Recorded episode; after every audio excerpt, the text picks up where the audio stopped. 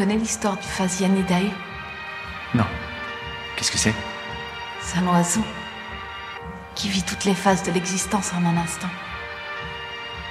Il chante la chanson de l'amour, de la colère, de la peur, de la joie et de la tristesse. Tous ces sentiments mêlés donnent naissance à un chant magnifique. Et lorsque cet oiseau rencontre l'amour de sa vie, il est à la fois heureux et triste.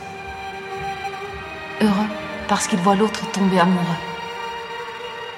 Et triste parce qu'il sait que c'est déjà fini.